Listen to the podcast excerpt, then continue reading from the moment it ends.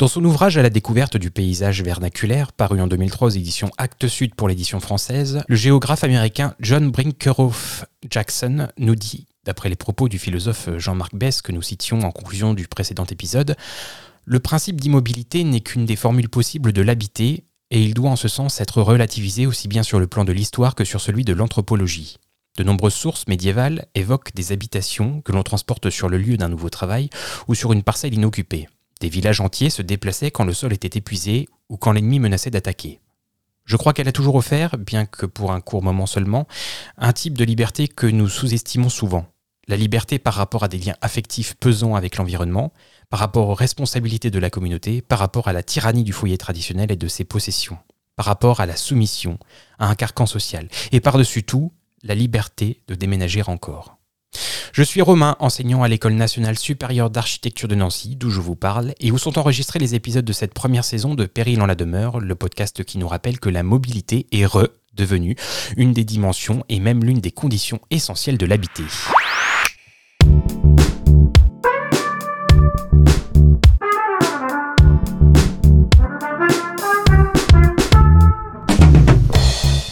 Bonjour et bienvenue dans ce 16e épisode de Péril en la demeure, un podcast produit et animé par la future génération d'architectes qui, dans le cadre de leur cours en anthropologie de l'habité, sont invités par mes soins à se saisir d'une thématique étudiée par les sciences humaines et sociales pour la mettre dans la perspective des évolutions sociétales à l'œuvre. Peut-on dire que nous habitons dès lors que le corps de notre demeure ne trouve pas d'ancrage fixe sur Terre? Y a-t-il péril à habiter aujourd'hui la mobilité ou est-ce là, au contraire, la promesse d'une liberté et d'un abri retrouvé peu ou prou cette question dans notre sixième épisode consacré au nomadisme et au bouleversement climatique. Nous y revenons, comme promis, dans cet épisode où Théo, Simon, Clément, Hélène et Mathilde se proposent de questionner l'habiter sur une péniche. Entre sédentarisation et nomadisme qui ouvre à de nombreux possibles, vous écoutez Péril en la demeure, le podcast qui invite à agir pour habiter demain. Bonjour Théo, Simon, Clément, Hélène et Mathilde. Bonjour. Habiter une péniche suppose un mode de vie dans lequel nombre d'entre nous se sont déjà projetés, un mode de vie pas si courant qu'il en a l'air et qui n'est pas sans contrainte, nous le verrons. Hélène, peut-être pouvez-vous nous rappeler pour commencer les raisons qui ont poussé les habitants de péniche à plébisciter cet environnement, somme toute particulier et atypique pour leur installation? Euh, Vivre sur une péniche, c'est avant tout un, mode de vie qui est adopté par environ 7500 Français. Euh, parfois, il est, choisi, mais il peut aussi être contraint. En fait, euh, historiquement, on s'est mis à vivre sur les bateaux et sur les péniches pour plusieurs raisons. La première, c'était euh, se protéger d'éventuels ennemis venus de la Terre. C'est le cas par exemple des peuples euh, euh, des Tankas. On peut aussi voir le cas des pêcheurs de la baie de Halong qui, eux, ont choisi ce mode de vie pour faciliter leurs activités en lien avec la pêche. Et euh, surtout, l'une des raisons principales, euh, euh, ce sont les raisons financières. C'est par exemple ce qui a motivé la création du quartier flottant informel de Sausalito dans la baie de San Francisco dans les années 70. donc l'habitat flottant, finalement, c'est un sujet qui est assez vaste. On trouve beaucoup d'informations sur ça. par exemple, dans le, dans le mémoire pardon, d'Hermine Bertrand, qui s'intitule Le vivre sur l'eau, une exploration de l'habitat flottant, où elle est définie les variantes de l'habitat flottant et ses adaptations dans le monde à travers différentes époques. Donc euh, son PFE est disponible en ligne euh, en entier et on vous mettra le lien euh, en dessous du podcast. Entre 2010 et 2020, les prix immobiliers ont augmenté d'environ 50% à Paris et dans certaines villes comme Lyon, Marseille ou encore Bordeaux, selon les données de l'indice notaire INSEE. Même si ça dépend énormément des situations géographiques et que la croissance des prix n'est pas linéaire, on observe une moyenne d'augmentation de 22% en France sur cette même période. Donc, à défaut de pouvoir s'acheter un appartement en ville, certains préfèrent s'acheter une péniche et profiter de l'effervescence des grandes villes sans en payer le prix. Il y a aussi euh, ceux notamment euh, qui veulent se rapprocher de la nature. Nathalie L'Église en parle dans son travail de fin d'études, la normalisation d'un habitat atypique des habitants de péniche logement entre demande de reconnaissance et cadre normatif qui date de 2015. Elle parle de l'habitat qui vit sur une péniche et je cite Il jouit d'un environnement tout à fait unique, plein cœur de ville, proximité de la nature, vue dégagée et proximité réduite avec les voisins. Et en général, la surface habitable s'étend de 55 m2 à 200 m2, auquel peut être ajoutée une terrasse. Cet habitat, donc, représente un privilège incroyable à l'heure où le foncier disponible au centre-ville est rare et cher. Oui, et puis euh, il y a aussi la question du dérèglement climatique. On peut citer euh, Jules Verne dans L'île à paru en 1895, qui disait, euh, je cite, Qui sait si la Terre ne sera pas trop petite un jour pour ses habitants, dont le nombre doit atteindre près de 6 milliards en 2072 Et ne faudra-t-il pas bâtir sur la mer alors que les continents seront encombrés? Euh, Donc il faut savoir qu'aujourd'hui, selon l'UNFPA, on est plutôt 8 milliards et on n'est pas encore en 2072. Donc euh, effectivement, quand les océans montent, que les lits de rivières débordent et que la population euh, augmente, est-ce qu'il ne faudrait pas finalement euh, vivre sur une autre surface que la Terre, donc l'eau? Ça, c'est un sujet qui a déjà été évoqué dans le podcast 6 avec donc, la question du nomadisme et des bouleversements climatiques. Et que nous avons également d'ailleurs abordé dans le cadre de l'épisode 8 qui était, je vous le rappelle, consacré au tourisme de masse et aux côtes maritimes en perdition. Oui, exactement. Et donc pour, pour préciser ça et ajouter des informations, Selon le sixième rapport du GIEC paru en août 2021, donc au volume 1, chapitre 9, on peut lire notamment que euh, au total, les événements extrêmes liés au niveau de la mer seront environ 20 à 30 fois plus fréquents d'ici 2050 et 160 à 530 fois plus fréquents d'ici 2100 euh, par rapport au passé récent. C'est des événements qui sont euh, amenés à se démultiplier et qui détruisent des centaines d'habitations à chaque fois. je ne sais pas si vous avez vu les images des inondations il y a deux semaines en Italie et puis là plus récemment en Espagne. Euh, ça fait euh, toujours plein de dégâts et parfois des morts. Donc on peut dire qu'il y a vraiment euh, péril dans la demeure. Donc vivre sur l'eau et plus précisément vivre sur une péniche, ça pourrait être une solution et surtout ça soulève beaucoup de questions. en fait, j'ai déjà une question. Euh, parce que vivre sur une péniche, c'est vivre dans un type d'habitat non conventionnel, parfois même informel. Donc je me demandais ce qu'il faut pour vivre sur une péniche en France. Une fois que j'ai mon bateau, est-ce que c'est vraiment accessible à tous? Oui, alors euh, en France, c'est assez compliqué. Euh, c'est un sujet qu'a développé Léa Bréard dans son mémoire qui s'appelle L'habitat flottant en France, cadre juridique et perspective, sous la direction de Laurent Morel. Et on y lit entre autres que pour habiter sur une péniche, il faut d'abord obtenir un certificat de navigation auprès de la préfecture maritime. Il faut signer la convention d'occupation temporaire, donc la cote, qui moyenne une redevance taxe. Bien évidemment, il faut que le bateau soit mis aux normes et immatriculé. Et ensuite, c'est assez étonnant, mais euh, il n'est pas forcément obligatoire d'avoir un permis bateau fluvial pour euh, vivre sur une péniche. En fait, ça veut dire que je peux vivre sur un bateau sans permis bateau. Mmh, c'est possible, euh, parce qu'en fait, on a des personnes qui vivent toute l'année à quai et qui n'utilisent jamais, en gros, la fonction motrice de leur bateau. Et ces personnes-là, elles auront juste besoin de faire appel à ce qu'on appelle un, un marinier pour déplacer leur péniche. D'accord. Donc, parce que quand j'ai une péniche, est-ce que je peux tout le temps rester à quai? En fait, euh, avoir une péniche, c'est un peu comme avoir une maison et une voiture en même temps au niveau des contraintes. Il y a beaucoup, beaucoup d'entretien. En fait, euh, en France, toute péniche de plus de 20 mètres de long doit sortir de l'eau tous les 10 ans pour euh, réaliser un, contrôle technique. Ok, donc finalement, c'est assez contraignant. C'est très contraignant, surtout en fait en comparaison à nos pays voisins. L'habitat flottant, de manière générale, en France, est très, très réglementé et ça a un effet assez direct en fait, beaucoup moins de personnes décident d'en faire leur maison parce que bah, pour beaucoup, ceux qui voudraient se lancer dans l'aventure, ça représente trop de contraintes. Pour ceux qui se lancent dedans, il faut bien connaître son bateau, son fonctionnement, euh, savoir l'entretenir, le réparer soi-même. En gros, il faut être un très très bon bricoleur. C'est pour ça que ce type d'habitat est plutôt adopté par des personnes dans la tranche d'âge 45-75 ans, même si parfois des familles euh, se lancent dedans c'est euh, quand même généralement des personnes qui ont fini ou leur vie professionnelle ou sont en passe de la finir. Parce que bah, l'entretien de la péniche, ça occupe une très grande partie euh, du quotidien finalement. Et euh, moi, j'ai aussi une question que je me pose, c'est est-ce que les habitants qui vivent sur une péniche ont une adresse postale qui est fixe? Alors en fait, l'adresse postale pour une péniche, c'est à première vue assez ordonnée et constitue bien souvent un simple numéro d'emplacement associé au nom de la ville et au code postal. Mais il arrive que les habitants s'approprient aussi leur adresse. Donc c'est le cas des péniches de Nancy qui ont décidé de nommer euh, leur coin le quai Le Creux. Et d'ailleurs, pour compléter euh, nos recherches, on a décidé euh, de poser directement des questions à des habitants de ce quai, étant donné qu'on passe tous les jours devant les péniches du canal en venant en cours. Donc les deux témoins qu'on a interrogés ont un profil assez différent, même s'ils sont, même s'ils ont tous les deux choisi ce mode de vie pour son aspect de liberté. Donc en premier, on a rencontré Denis, qui lui est né sur un bateau de commerce à Strasbourg et a vécu jusqu'à ses 7 ans sur un bateau. Ensuite, il a décidé d'habiter dans une maison pour plus tard revenir par choix vivre sur une péniche en 2014. C'est aussi euh, le seul qui possède le permis bateau sur les 14 emplacements du quai. Pour lui, ce mode d'habitation représente euh, la liberté d'aller où il veut et quand il le veut. Et en deuxième, on a aussi pu interroger euh, Michel Rabot, qui lui a décidé de changer de mode de vie suite à un événement personnel. Il cherchait un mode de vie atypique et a finalement adapté la péniche, adopté la péniche.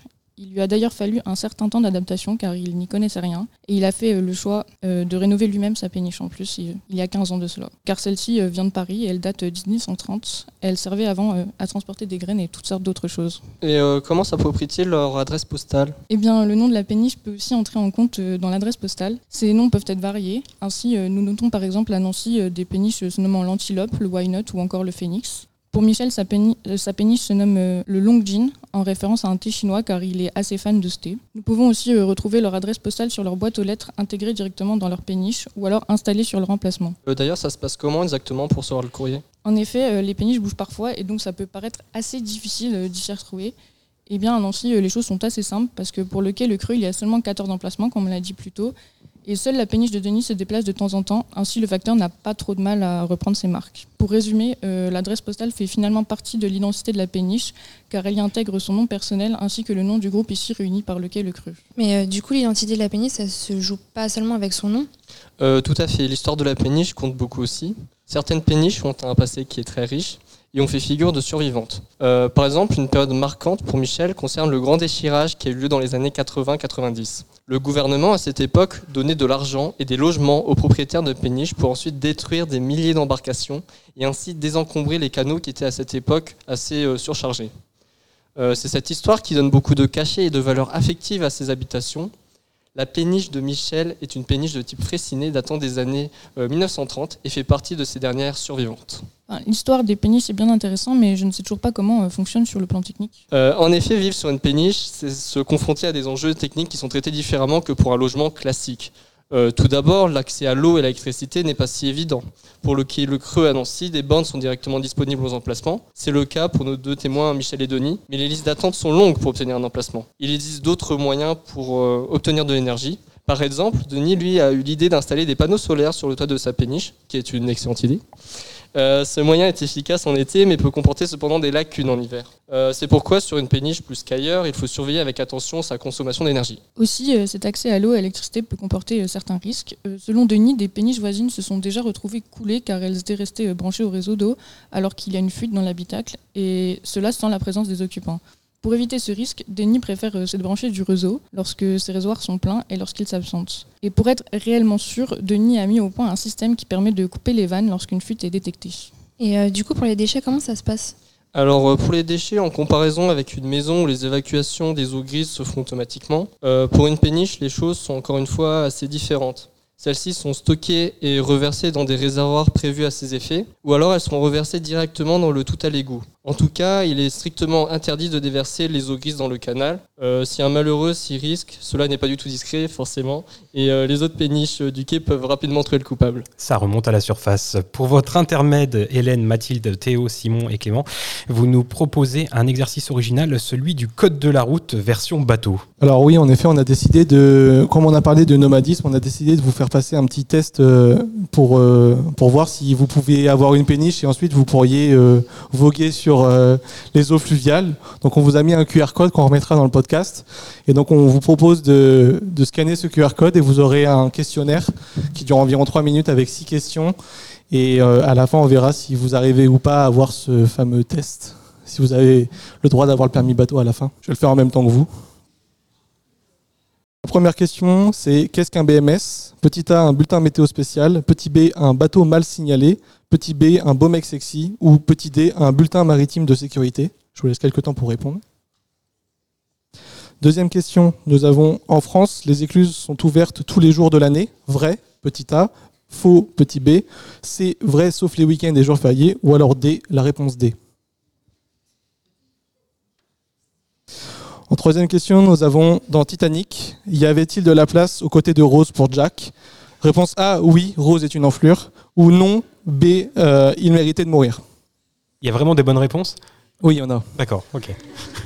Question 4, nous avons que désigne le terme tribord? Petit A, il désigne le côté gauche du navire lorsque l'on regarde vers l'avant. Petit B, c'est l'inverse, c'est lorsqu'on regarde vers la droite. C, il désigne le mât du navire. Ou D, il désigne la partie intérieure du navire. Cinquième question.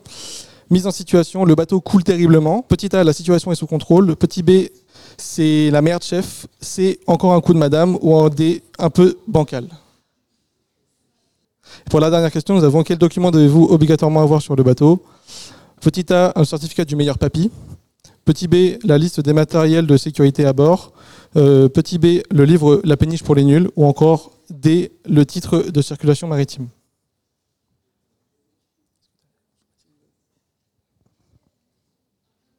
Je vais donc vous donner les bonnes réponses. pour ceux qui se souviennent des questions. Donc pour la première question, la bonne réponse était un bulletin météo spécial pour BMS. Euh, la deuxième, c'était évidemment faux. Pour la troisième, oui, Rose est en effet une enflure parce qu'il y avait de la place. En quatrième, la bonne réponse était droite. La cinquième, euh, évidemment, la situation était sous contrôle. Et enfin, la dernière, c'est le titre de circulation maritime. Donc on a les résultats. On a eu 49 participants. On a euh, 35 personnes qui ont réussi à avoir leur permis bateau. Et on a enfin Alexandre qui a la meilleure note du test. Alors bravo à lui.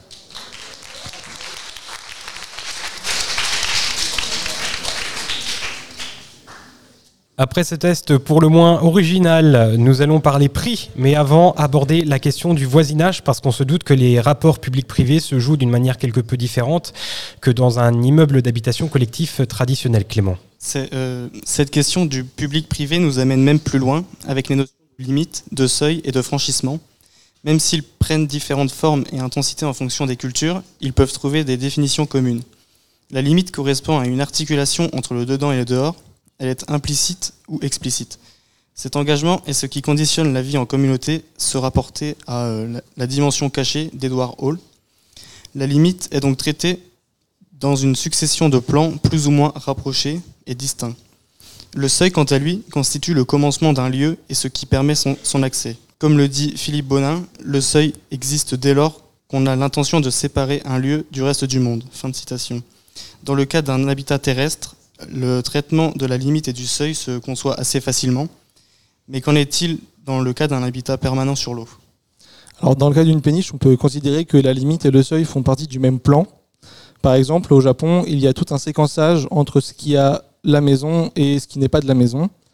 On peut trouver notamment euh, le doma, c'est un espace de transition entre la rue et la maison, qui est souvent symbolisé par un long couloir. Et on peut aussi trouver le genkan, désolé pour la prononciation si c'est pas très bien. C'est un emmarchement où l'espace où on retire les chaussures et qui marque réellement l'entrée dans la maison. Pour une péniche, il n'y a pas vraiment de cette notion de doma. La maison est directement amarrée sur le quai. En revanche, on peut dire qu'il y a un genkan qui est symbolisé par la marche que l'on enjambe pour monter sur la péniche et à partir de laquelle la plupart des pénichards, donc les gens qui vivent sur les péniches, euh, se déchaussent. L'accès et euh, le commencement de l'espace de la péniche ne font qu'un avec la circulation entre le privé et le public. Le privé étant le volume de la péniche et le public le quai. On pourrait considérer un éventuel pont qui rejoindrait la péniche au quai comme une limite qui mène au seuil, c'est-à-dire un franchissement de la péniche. Dans ce cas, le seuil se distingue de la limite. Et quid du pont du bateau, Théo Quel rôle euh, joue-t-il ce pont à la vue de tous? C'est pourtant un, un espace privé. Oui, en effet. Et pendant notre étude de terrain, on s'est également rendu compte que la notion du seuil pour les péniches est assez floue. On ne savait pas vraiment euh, si on pouvait toquer aux portes parce qu'elles étaient éloignées du quai. Et euh, on ne savait pas vraiment non plus si les personnes étaient à l'intérieur de la péniche. On ne savait pas vraiment comment les contacter. Euh, et la distinction entre le privé et le public, elle est donc assez difficile euh, sur les péniches. Mais les habitants des péniches sont aussi assez exposés. De plus, les passants peuvent être assez curieux. C'est pourquoi nous avons pu observer sur place différents dispositifs pour se protéger du regard des autres. Nous notons par exemple des rideaux, de la végétation ou encore des claustras. Mais ce n'est pas tout. Pour euh, éloigner les curieux, certains mettent les indications attention chien méchant ou avec un peu plus d'humour chien gentil mais propriétaire lunatique. Nous notons tout de même qu'il faut avoir une certaine ouverture d'esprit et être assez sociable euh, pour vivre sur une péniche, car il est assez- difficile d'échapper complètement aux interactions sociales. Cela vaut pour les passants avec qui euh, c'est souvent animé et vivant parce qu'ils posent beaucoup de questions et des questions qui reviennent en fonction des personnes parce que c'est un style de vie assez atypique. Euh, ça, pour le coup, ça concerne uniquement le Le Creux qui, lui, est vraiment vivant et animé comme on a pu le voir euh, lors de notre étude de terrain. Et si quelqu'un veut être réellement tranquille euh, pour vivre sur sa péniche, il peut très bien vivre en dehors de Nancy, le long des canaux fluviaux. En effet, certains choisissent cette façon d'habiter pour la tranquillité et une certaine envie d'isolement. Cependant, vivre en communauté est quasi nécessaire en péniche, car choisir le logement, c'est choisir le lieu et la communauté dans laquelle on souhaite vivre. N'oublions pas le vis-à-vis avec les habitations fixes. Finalement, les habitations fixes se trouvant en face des péniches du quai Le Creux se protègent bien plus du regard des autres. Oui, et le canal, comme je l'ai dit, est un lieu vivant. Ils sont donc en contact direct avec les gens qui les entourent. Par exemple, Michel a créé une association qui comprend encore aujourd'hui une vingtaine de personnes euh, à l'intérieur pour aménager le quartier. Ils ont notamment planté des arbres euh, le long du quai ou encore ils ont... euh, ils ont réalisé avec, la- avec euh, en collaborant avec les, élèves de l'école d'architecture de Nancy, euh, ils ont réalisé une boîte à livres dans une ancienne cabine euh, téléphonique qui est encore euh, en fonctionnement entre guillemets par les, les gens autour euh, proches du canal. Mais oh là là, les péniches font aussi face à des individus malveillants. Certains malotrus n'ont aucune gêne pour monter sur les embarcations sans l'autorisation des propriétaires. Ces derniers peuvent être alcoolisés ou assez agités. Nos chers témoins, Denis et Michel, entendent directement depuis l'intérieur de l'embarcation si quelqu'un monte sur la péniche. Ils doivent alors défendre corps et âme leur euh, embarcation. Cela arrive aussi bien de jour comme de nuit. Voilà, ils doivent se défendre à toute heure de la journée. C'est d'ailleurs dans sa thèse Vivre sur l'eau en Belgique francophone, ethnographie des transformations sociales, spatiales et matérielles d'anciens bateaux de commerce convertis en habitation, que Laurie Daff, doctorante en anthropologie à l'Université catholique de Louvain, écrit, je cite, Il faut être passionné pour vivre sur une péniche, car le quotidien n'est pas toujours rose. Fin de citation. En effet, pour revenir à nos individus malveillants, un type d'individu plus mignon mais bien plus sournois qui, sont, qui cause aujourd'hui des torts aux habitants des péniches, ce sont les enfants qui sont souvent pas très bien surveillés par les parents. En effet, certains s'amusent à jeter des cailloux dans l'eau, mais malheureusement, des fois, les cailloux ricochent et peuvent taper dans la coque, voire dans le hublot des, pénichards, ce qui peut causer du coup des dégâts euh, sur, euh, sur leur habitation. Mais ce n'est pas tout. Il arrive aussi que des personnes tombent dans le canal à tout moment, euh, en rentrant de soirée ou tout simplement pour des raisons un petit peu plus sombres. En effet, la plupart du temps, les personnes les plus proches pour les secourir sont les gens sur place, donc les habitants des péniches eux-mêmes. Et puis il y a aussi les voleurs. Michel est par exemple obligé de mettre des cadenas sur tous ses rangements extérieurs, car les gens ne se gênent pas pour les ouvrir et voir ce qu'il y a dedans. Un individu a même piqué la boîte aux lettres de Michel pour l'acheter dans le canal. Cela nous fait rebondir sur les pollueurs. Certains individus détériorent le canal en lui-même. Il est même arrivé pour Michel et Denis de retrouver des sacs poubelles dans le canal. Mais ce qui abîme le plus les péniches, ce sont les bouteilles de verre et ce genre d'objets qui flottent sur le canal, sans compter le bruit qu'ils font quand ils tapent contre la coque du bateau. Bref, vivre sur une péniche n'est pas si simple et pas si tranquille que ça. Heureusement, ce genre de situation reste minoritaire vis-à-vis des plaisirs que peuvent procurer la vie sur les péniches. On l'a abordé euh, tout à l'heure. Maintenant, on va vraiment euh, parler de- des questions qui peuvent fâcher. L'argent. En effet, euh, vivre sur une péniche présente certains avantages. C'est le cas pour les questions financières. Avant tout, il faut savoir que la taxe foncière, euh, la taxe foncière pardon, n'existe pas pour les péniches. En contrepartie, il existe d'autres frais. On peut noter entre 2000 et 10 000 euros par an pour amarrer le bateau euh, au quai. Euh, L'exemple pour Nancy, cet emplacement, euh, les emplacements coûtent 300 euros par mois ce qui, pour les plus matheux d'entre vous, fait 3600 euros par an. Euh, c'est à peu près le prix d'un scooter euh, juste pour stationner sa péniche. De plus, en France, il est nécessaire d'avoir une vignette de navigation pour, euh, pour se déplacer en France, dans tous les canaux, et ça coûte 600 euros par an.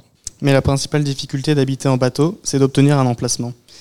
On peut lire dans les travaux de Laurie Daff, je cite, La règle de base, c'est qu'un bateau peut rester trois mois au même endroit et qu'il peut s'arrêter partout s'il ne gêne pas la navigation, qu'il ne s'installe pas dans un tournant ou sous un pont.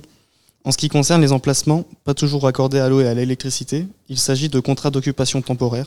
Ils sont toujours précaires. Fin de citation. Et il en va de même pour tout type d'habitation nomade, à l'instar des tiny houses qui ne peuvent occuper un même terrain plus de trois mois. On pourra également l'évoquer dans le prochain épisode qui parlera de la van life, un autre mode de vie non pas à la merci des voies navigables, mais des routes de France et de Navarre. En effet, et à cela s'ajoutent environ 10 000 euros d'entretien, comme on l'a évoqué avant. Euh, c'est pas rien, car en effet, euh, les, les, les, les entretiens sont assez coûteux et prennent du temps. Et, mais euh, malheureusement, si la péniche est en piteux état ou du moins en moins bon état qu'à l'origine, il va falloir faire des réparations et la réparation sur la coque, ça peut coûter très vite cher, la tôle coûte cher et ça peut très vite monter sur des réparations allant de 55, 50 000 euros, voire même 75 000 euros de réparation. Et sans oublier le prix de la péniche en elle-même. La péniche coûte entre 200 et 300 000 euros neuve, comme le précise Laurie Daff dans sa thèse, je cite, Or ce n'est pas un bien hypothécable, donc les banques ne font pas de prêts. Pas mal ont revendu leur maison à terre, car souvent les personnes qui décident de vivre sur l'eau ont déjà une carrière derrière elles. Il faut aussi ajouter l'assurance qui coûte entre 1 et 1,5% du prix du bateau à l'année. Euh, cependant, cette assurance, elle n'est pas obligatoire, mais avec tout ce qu'on vous a dit avant, je pense qu'elle est plus que fortement conseillée. Et en effet, il serait dommage de voir couler toutes ces économies dans les deux sens du terme. Sinon, pour en revenir sur l'achat de péniches, les possibilités sont variées. Pour une péniche d'occasion, les situations sont extrêmement disparates en fonction des travaux de rénovation à réaliser, mais il faut compter en moyenne 100 000 euros de rénovation, d'après, encore une fois, les travaux de recherche de l'ORIDAF. Réalité des coûts qui entraîne dans bon nombre de situations des abandons et des péniches à la dérive qui font tâche dans le paysage, comme en témoigne ce documentaire que vous avez souhaité diffuser de France 3 Occitanie qui s'est arrêté sur le canal du Midi. Près de 800 péniches stationnent sur les bords du canal du Midi, 70% d'entre elles près de Béziers. L'an dernier, près d'une centaine ont été déclarées comme épaves. Leurs propriétaires les laissent pourrir. La cause Des coûts d'entretien qui peuvent vite devenir élevés. Exemple, une entreprise spécialisée a dû intervenir pour dégager les hélices d'un bateau-mouche. Ça, ça peut coûter très cher. C'est-à-dire C'est entre 1000 et 1600 euros. Là, vous ça y avez... dépend du temps qu'on passe. Voilà, et vous y avez passé combien de Là, temps la matinée, là, on y est depuis ce matin. Une palette, des branches, des bâches ont bloqué l'Occitania. Son gérant doit faire face à des frais inattendus comme tout propriétaire d'une maison ou d'un bateau. Ça coûte cher un bateau professionnel. Nettoyer un bateau, ça coûte cher. Le, peindre, ça coûte cher. Euh, L'entretien à la machinerie, ça coûte cher. Donc à partir de ce moment-là, il y a effectivement des personnes qui découvrent ce coût et qui ne suivent plus. D'où des ventes nombreuses et répétées et la difficulté de trouver les vrais propriétaires. Voie navigable de France constate l'abandon et au bout de six mois entame un processus de destruction. Si le bateau est réputé abandonné, bah, c'est VNF qui prend en charge l'enlèvement du bateau euh, et son déchirage, hein, ce qu'on appelle le déchirage, c'est-à-dire la destruction du bateau. Et ça vous coûte cher? Oui, ça coûte cher. Alors, suivant la taille du bateau, c'est un budget qui peut euh, s'étaler entre 200 000 euh, jusqu'à 500 000 euros, voire même 700 000 euros. Un coût, mais aussi une tâche sur l'image du canal du Midi. En 2019, l'UNESCO doit renouveler son label. Professionnels et riverains appellent les pouvoirs publics à ne pas oublier cet élément essentiel du tourisme régional. Le lien de la vidéo à retrouver évidemment dans la description du podcast. Bref, économe peut-être, mais c'était clairement pas gratuit. Oui, pour conclure, euh, que ce soit un mode de vie choisi ou contraint, il est amené à se multiplier. Du fait de l'augmentation du coût de la vie à court et à moyen terme, du fait de l'augmentation des événements climatiques extrêmes, choisir une vie sur l'eau, c'est surtout choisir un mode de vie. Quelque part, c'est sans doute motivé aussi par un besoin de liberté, je pense. On a posé cette dernière question à Denis. Il nous a confié qu'il décrochait régulièrement sa péniche pour rejoindre les eaux néerlandaises, beaucoup plus agréables à naviguer et beaucoup mieux entretenues. Et cela lui permet de voyager beaucoup plus facilement. Euh, il part euh, souvent dans l'année euh, deux à trois semaines, parfois jusqu'à Amsterdam, et revient à son emplacement, euh, toujours euh, à, Nancy. Et euh, finalement, vivre sur une péniche, c'est pouvoir la décrocher, partir le long d'un canal librement, comme on partirait en camping-car sur les routes. C'est avoir avant tout un état d'esprit de nomade et sans ancrage, comme ce qu'on appelle la van life. Un mode de vie que vous découvrez dans le prochain podcast. Merci Théo, Simon, Clément, Hélène et Mathilde. Et je vous invite pour parfaire votre approche de l'habitat flottant à lire une courte analyse de l'architecte et urbaniste Philippe Villien intitulée sobrement Habiter sur l'eau, référence détaillée et lien dans la description du podcast. Dans le prochain épisode, nous développerons l'habitat nomade en nous intéressant cette fois à la van life. C'était Péril en la demeure, le podcast produit et animé par la future génération d'architectes formés à l'école d'architecture de Nancy. Retrouvez-nous sur Instagram, en écoute libre sur toutes les plateformes. Et si vous avez aimé, n'oubliez pas de vous abonner.